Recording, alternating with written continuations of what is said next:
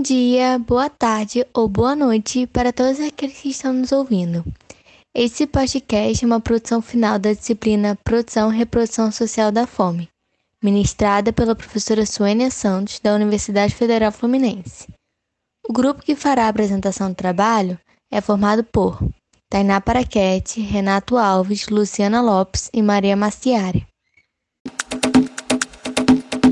Nesse podcast, vamos falar sobre as famílias rurais, como os agrotóxicos se tornaram um perigo não só para os indivíduos da cidade, mas também para aqueles que vivem no campo, expostos diretamente com este veneno. Enfatizando também no âmbito da cidade de Rio das Ostras, com um grupo Coletivo de Andorinhas. No episódio de hoje, também teremos uma entrevista com uma convidada muito especial, a Sabrina Barros que nos contará um pouco da sua história e de suas experiências. Meu nome é Sabrina Barros da Silva, sou agricultora familiar do coletivo da Andorinha. Estou como presidente do Sindicato da Agricultura Familiar de Rio das Ostras e faço todo o trabalho, né, tanto social como é, produtivo, né, do coletivo Andorinha. Eu faço as vendas é, dos produtos, trabalho nas, na feira livre, né, periurbana de Búzios e faço entrega em todo o município de Rio das Ostras, Unamar e Barra de São João. De acordo com a organização Greenpeace do Brasil, o ano de 2019 se encerrou sendo o mais tóxico em mais de uma década. Um trágico capítulo para a agricultura brasileira e para a população. Não bastante, acredite-se que 2020 será o mais novo recorde, pois, segundo a reportagem do G1, com base no Diário Oficial da União, foram 343 novos registros de agrotóxico esse ano. Até quando isso vai continuar? O que o governo e a população têm feito a respeito disso? A campanha permanente contra os agrotóxicos e pela vida, junto com a Associação Brasileira de Saúde Coletiva, Abrasco, calcularam que cada brasileiro consome em média 7,6 litros de agrotóxicos ao ano. Com o avanço descontrolado da aplicação destes venenos, devemos estar consumindo bem mais agora. Pesquisa feita pelo Programa de Análise de Resíduos de Agrotóxicos em Alimentos, Pará, divulgado pela Anvisa ano passado, foi detectado cinco alimentos com agrotóxicos que tinham risco agudo, sendo eles abacaxi, batata doce, goiaba, laranja e uva. Quanto tempo você está na atividade rural? No território em que atua, os agricultores e agricultoras fazem o uso de agrotóxicos? Então, é, eu estou na atividade né, rural desde 2004, quando entrei num acampamento chamado Nelson Mandela. Né, é, esse acampamento já existia quando eu entrei, né, eles já estavam 10 anos na terra. É, muitos já estavam desanimando, aí foi quando esse presidente do Sindicato da Agricultura Familiar de Rio das Ostras, né, vendo o desânimo de todos, né, para que não estava aguentando mais ficar acampado e nada de conquistar a terra. Eles nos, é, nos levou para uma terra chamada a Terra Fazenda Andorinha, onde a gente está até hoje, né, onde o, o, o fazendeiro é falecido há muitos anos e os herdeiros né, dessa fazenda nunca apareceu, nunca ocuparam ela. Então ela estava cheia de mato, muito mato mesmo, ficava alguns cavalos, né, do, dos moradores locais, onde a gente limpou toda a fazenda, né, limpou toda a fazenda e produzimos. E no princípio foi complicado, porque era muito mato, muito mato mesmo. E como a gente sabe o, o risco de usar o agrotóxico, né, nas nossas plantações. Então a gente não utilizou, foi braçal mesmo, né? A gente fez todo o trabalho braçal. Segundo Josué de Castro, fome não é só aquela que se observa em corpos magros, desnutridos de uma família sem o alimento de cada dia. A fome pode ser aquela em que se come todo dia, com corpos aparentemente sadio, que possui a mesa farta, farta de veneno, com falta de nutrientes. Isso se dá pela grande quantidade de agrotóxicos nos alimentos. Um problema discutido não só no Brasil como no mundo. Castro pontua também a importância da reforma agrária no Brasil, como sendo uma das principais soluções a ser discutida para o problema da fome e, consequentemente, de uma alimentação saudável e nutrida. A verdade é que não basta produzir alimentos lançando mão de todas as técnicas disponíveis. É preciso que esses alimentos possam ser adquiridos e consumidos pelos grupos humanos que deles necessitam. Isso porque, se não se proceder à adequada distribuição e expansão dos correspondentes níveis de consumo, logo se formarão os excedentes agrícolas criando-se o grave problema da superprodução ao lado do subconsumo. Daí a necessidade de que a política de alimentação cuide tanto da produção quanto da distribuição adequada dos produtos alimentares. E daí a necessidade de que esta política seja planejada em escala mundial. Citação do livro Geografia da Fome, Josué de Castro, 1965, da página 424. Trabalha com cerca de quantos agricultores? Quantas mulheres e quantos homens? Eles percebem os riscos do uso do veneno na agricultura? Então, aqui no coletivo Andorinha, a gente temos 58 lotes. Desses lotes, são mais de 100 famílias que moram, né?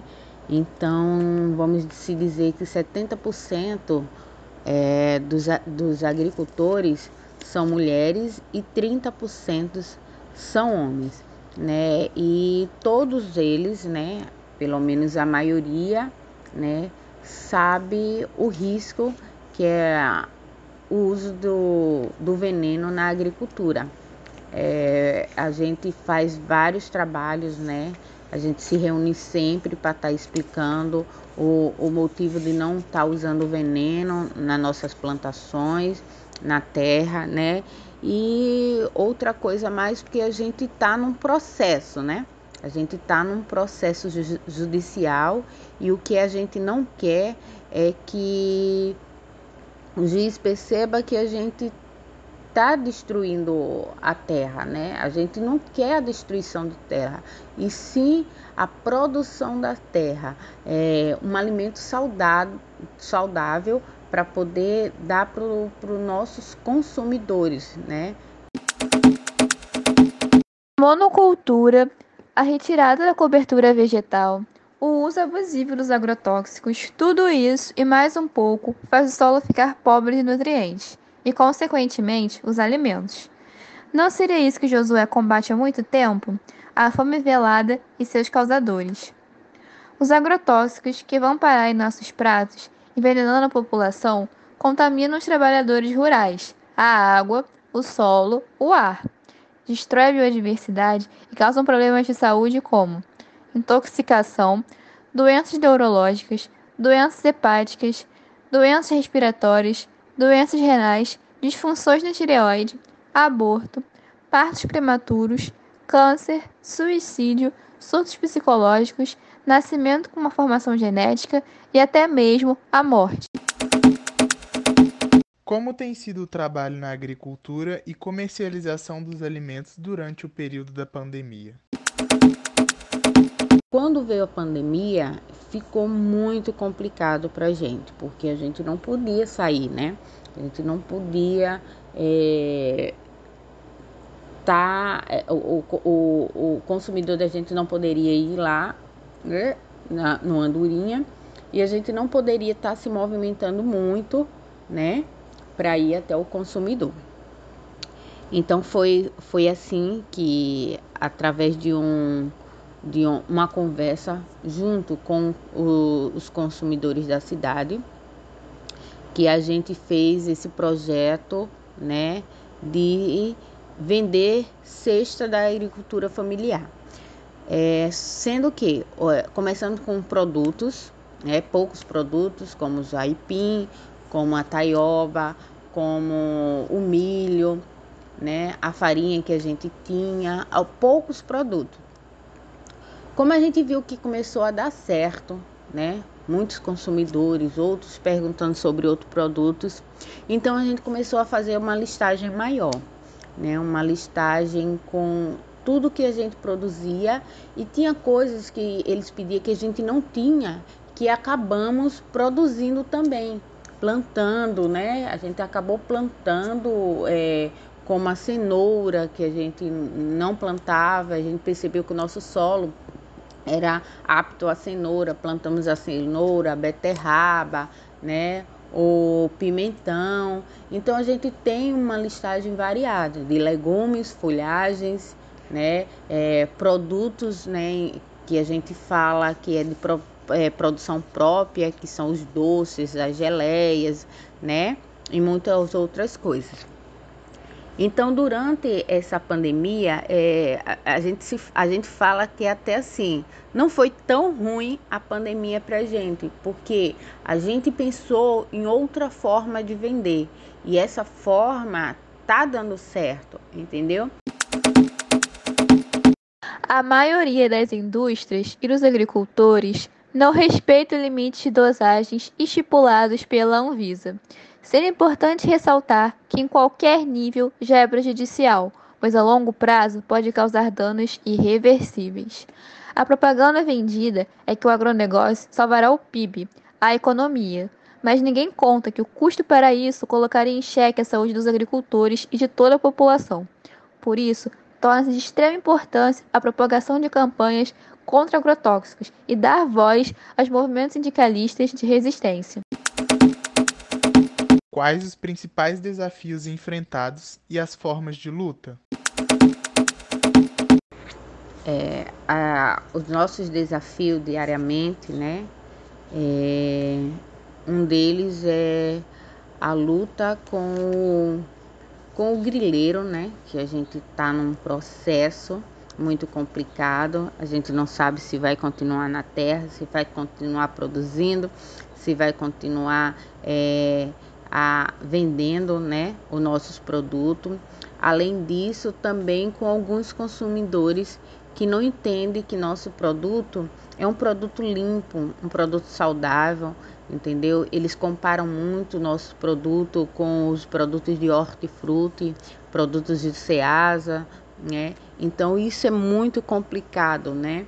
Eles, é, eles não entendem que nosso produto também a durabilidade é diferente de um produto com veneno, né? É, eles, é, é, essa é uma luta diária que a gente passa, que a gente enfrenta, né? E outra luta que a gente tá passando é uma luta assim, eu vou dizer que é administrativa, não sei se é administrativa ou não, mas é como é, conseguir é, dar um um, uma listagem mais é, complexa para o consumidor, mais rápida para o consumidor tá é, encaminhando para gente, porque a gente faz né, essa listagem no WhatsApp, é, caminhar, é encaminhado para o cliente, o cliente é, ele vai ter que copiar e colar o que ele quer para poder encaminhar para gente. Então a gente está pensando em algo mais fa é, que facilite mais esse trabalho.